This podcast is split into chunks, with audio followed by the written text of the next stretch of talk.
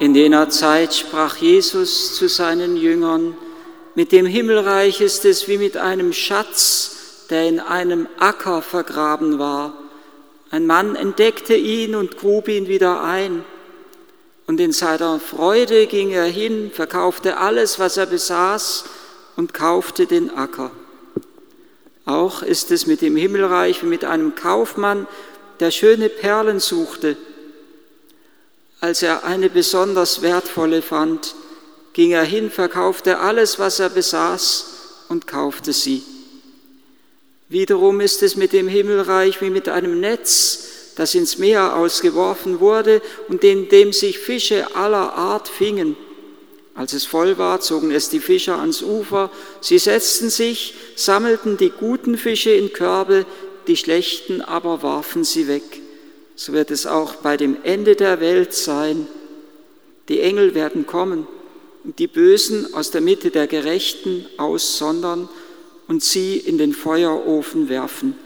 Dort wird Heulen und Zähneknirschen sein. Habt ihr das alles verstanden? Sie antworteten ihm, ja. Da sagte er zu ihnen, deswegen gleicht jeder Schriftgelehrte, der ein Jünger des Himmelreichs geworden ist, einem Hausherrn, der aus seinem Schatz Neues und Altes hervorholt. Insgesamt sieben Himmelreichsgleichnisse war es, die wir, waren es, die wir in den letzten zwei Sonntagen und am heutigen Sonntag gehört haben, die alle das eine Ziel haben, unsere Herzen zu bereiten, dass wir offen werden, das göttliche Leben zu empfangen, dass das der Same des göttlichen Lebens in uns Frucht bringen kann. Sieben Gleichnisse insgesamt, sieben, eine heilige Zahl, vier und drei zusammengesetzt, die Zahl für die Welt, die vier Himmelsrichtungen, die Zahl für Gott, die drei, das göttliche Leben. Beides soll sich geradezu miteinander verbinden und miteinander vermählen. Das Gleichnis vom Sämann, der ausgeht, um zu säen. Ein Teil fällt auf den Weg, ein Teil auf den felsigen Boden, ein Teil in die Dornen und schließlich erst der vierte Teil in fruchtbaren Boden. Und letzten Sonntag das Gleichnis vom Unkraut und vom Weizen, dass beides zusammen emporwächst. Am Ende kommt die Scheidung von Unkraut und Weizen, ähnlich wie heute im Evangelium vom Fischernetz, die Scheidung von guten und schlechten Fischen. Und in das Gleichnis von, von, vom Unkraut und Weizen waren noch zwei weitere Gleichnisse hinein verwoben. Das Gleichnis vom Senfkorn, das ganz klein ist, zu einem mächtigen Baum wird, in dem die Vögel des Himmels nisten, wie der Himmel und Erde, die sich miteinander vermählen, verbinden, versöhnen sollen. Und das Gleichnis, was war es noch, vom Sauerteig, den eine Frau unter drei Seer Mehl mischte, so dass alles durchsäuert war. Dein Leben soll zu einem Raum werden, in dem Gottes Herrlichkeit wohnt, dass das Reich Gottes in dir anbricht und durch dich sich ein ganz, ganz klein wenig ausbreiten kann mitten in dieser Welt. Das Gleichnis und die drei heutigen Gleichnisse, zwei scheinen ja ganz eng miteinander verwandt zu sein, der Schatz im Acker und die wunderbare Perle. Für beide lohnt es sich, alles zu verkaufen, um den Acker zu erwerben, um die Perle zu bekommen. Und das dritte Gleichnis, das zunächst ein wenig fast zwischen den anderen beiden wie isoliert dasteht vom Fischernetz. Und doch hat es auch eine tiefe, tiefe, enge Beziehung zu den beiden Gleichnissen vom Schatz im Acker und von der wunderbaren Perle. Der Schatz im Acker und die wunderbare Perle, beide der Mann, der zufällig den, den, den Schatz im Acker findet und der Mann, der auf der Suche nach Perlen ist, Beides eigentlich auch wieder ein Hinweis über das Geheimnis unseres Glaubens. Die Gnade, die uns unerwartet geschenkt wird. Die meisten von uns sind als kleine Kinder getauft. Vielleicht haben wir geschlafen währenddessen. Es wahrscheinlich sicherlich, wenn wir als Säuglinge getauft sind, es gar nicht mitbekommen. Unerwartet wird uns ein, der kostbarste Schatz unseres Lebens zuteil, aber auch das ist nur der eine Aspekt, die eine Seite der Medaille. Der andere ist der Kaufmann, der auf der Suche ist nach der wunderschönen Perle. Es wird uns nicht nur Gottes Gnade geschenkt, sondern wir müssen immer wieder aufbrechen, damit wir sie wirklich finden in der Verborgenheit, auch in der Verborgenheit der Kirche. Die Kirche birgt in sich den kostbaren Schatz des göttlichen Lebens. Oft muss man graben und suchen, dass man diesen Schatz findet. Oft ist der Acker viel Unrat im Acker, oft ist viel was Mühe, was Mühsal auch bereitet mit dem Acker verbunden. Und gerade deswegen geht es darum, den Schatz immer wieder neu heben zu wollen, immer wieder neu den Schatz zu entdecken, uns nicht an der Mühsal des Ackers zu stören, sondern an der Schönheit des Schatzes zu erfreuen. Genau darum geht es.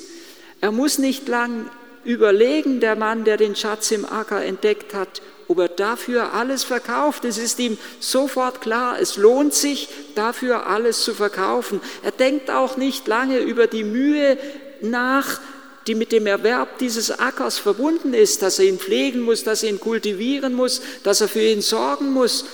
All das ist zweitrangig gegenüber der Faszination, die ihn erfüllt über die Schönheit, dass er so einen Schatz in diesem Acker gefunden hat. Er kann auch nicht nur den Schatz erwerben, denn wenn er den Besitzer darauf aufmerksam machen würde, wäre der ja schön dumm, wenn er diesen Schatz zum Preis des Ackers verkaufen würde dann wäre alles aus, sondern er muss den Acker kaufen. Er muss den Acker in Kauf nehmen, so wie wir die Armut, die Schwachheit, oft die Gebrochenheit der Kirche in Kauf nehmen müssen, in Anführungszeichen, um zum kostbaren Schatz des göttlichen Lebens zu gelangen. Er kann auch nicht nur einen Teil des Ackers kaufen, die wenigen Quadratmeter, unter denen er den Schatz entdeckt hat, auch das würde wahrscheinlich der Verkäufer nicht mit sich machen lassen. Er würde sagen, entweder ganz oder gar nicht. Nur einen Teil kann man nicht haben. Und der Schatz im Acker ist nicht nur ein Bild für das göttliche Leben im Geheimnis der Kirche, sondern der Schatz im Acker ist ja auch ein Bild für jedes Menschenleben. Wenn ich mich in einen Menschen verliebt habe, dann kann ich nicht nur die guten Seiten dieses Menschen annehmen. Wenn ich ihn erwähle, im Sakrament der Ehe erwähle, kann ich nicht nur die guten Seiten dieses Menschen annehmen, sondern ich muss ihn annehmen mit all seinen Ecken und Kanten, mit all seiner Armut, Schwachheit und Gebrochenheit. Die beiden Gleichnisse vom Schatz im Acker und von der wunderschönen Perle sind eng miteinander verwandt. Und im ersten Gleichnis vom Schatz im Acker gibt es so ein Schlüsselwort, das ich euch ganz besonders mit auf den Weg geben möchte. Es ist das Wort in seiner Freude verkaufte er alles, was er besaß. Und ich glaube, es ist ganz wichtig, dass uns diese Freude an Gott nie verloren geht und dass wir immer wieder auf der Suche nach dieser Freude sind. Sie droht in der Last des Alltags unterzugehen, wie der göttliche Same, der von den Dornen erstickt zu werden droht. Aber gerade deshalb ist der Sonntag so wichtig als ein Tag, wo wir aufatmen, wo wir sagen, lieber Gott, das ist jetzt ein Tag, wo ich mal wenigstens einige Minuten bei dir aufatmen möchte, wo ich bei dir sein möchte, wo ich dir erlauben möchte, dass du mir deine Gegenwart schenkst, dass du mich liebst, dass du mir Neues zusagst, dass du mich immer geliebt hast und dass du mich erwählst. So wie eben der Kaufmann diese wunderbare, kostbare Perle erwählt. Und da kommt dann auch das dritte Gleichnis ins Spiel. Es geht ja um Erwählung, um Berufung. Er sondert zwar das Schlechte aus, aber er erwählt und beruft auch das Gute. Er sucht die guten Fische aus, die er in den Korb legt und die ihm dann schließlich Freude bereiten.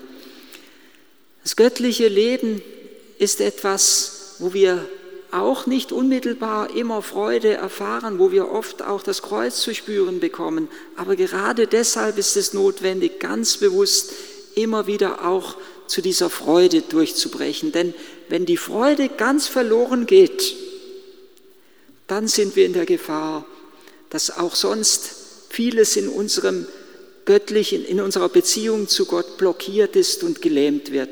Wenn wir keine Freude mehr haben, wenn wir keine Faszination haben an der Schönheit dieser Perle, dann lohnt es sich nicht, dafür irgendetwas einzusetzen. Und dann lohnt es sich schon gar nicht, das Leben dafür hinzugeben. Nur wenn wir überzeugt sind, dass diese Perle und dieser Schatz ein unsagbarer Wert haben, dann lohnt es sich auch, alles dafür einzusetzen. Und das dritte Gleichnis, vom Fischernetz vor dem Hintergrund des Gebetes Salomos haben wir es ja gehört, wo Salomo darum betet, Herr, gib mir ein hörendes Herz, dass ich gut und böse zu unterscheiden verstehe. Das dritte Gleichnis führt nicht nur uns in die Rolle hinein, dass wir von Gott geliebt und erwählt sind, sondern stellt uns auch vor Augen, dass wir in unserem Leben wie immer wieder unterscheiden und entscheiden müssen, was gut und was böse ist, dass wir das Böse von uns fernhalten, dass es nicht in unser Herz, in unsere Gedanken, in unsere Seele hineinkommt und dass wir uns immer wieder ganz bewusst für das Gute entscheiden. Aber ich glaube, dieses dritte Gleichnis hat noch ein weiterer Punkt, ein ganz wichtiger Aspekt, der eigentlich den ersten beiden Gleichnissen erst ihr volles Gewicht gibt, dem Gleichnis vom Schatz im Acker und von der wunderschönen Perle. Denn wenn ich mich nicht für Gott entscheide, wenn ich nur so weiterlebe, als ob es Gott nicht gäbe, dann bin ich am Ende in der Gefahr, alles zu verlieren. Das dritte Gleichnis stellt mir so vor Augen, geradezu in erschütternder Weise vor Augen, dass es um alles oder nichts geht. Berufung und Erwählung oder verworfen sein. Knallhart ist es. Und deshalb ist es so wichtig, dass wir zum göttlichen Leben durchbrechen, auch schon in diesem Leben. Es ist nie zu spät und wenn einer erst in der letzten Sekunde seines Lebens durchbricht, dann ist er immer noch gerettet. Aber wichtig ist, dass wir uns für dieses göttliche Leben entscheiden. Unser ganzes Leben ist immer wieder ein Aufbruch und nur wenn wir erahnen, wie schön Gottes Leben ist und wie kostbar diese Perle des göttlichen Lebens ist. Und nur wenn wir auch immer wieder erfahren, dass Gott in uns die kostbare Perle sieht, die er berufen und erwählen möchte. Nur dann lohnt es sich wirklich, alles zurückzulassen, damit wir uns Gott ganz hinschenken mit dem, was wir sind und haben. Nur wenn wir das tun, kann er uns auch mit seiner göttlichen Herrlichkeit ganz und gar erfüllen.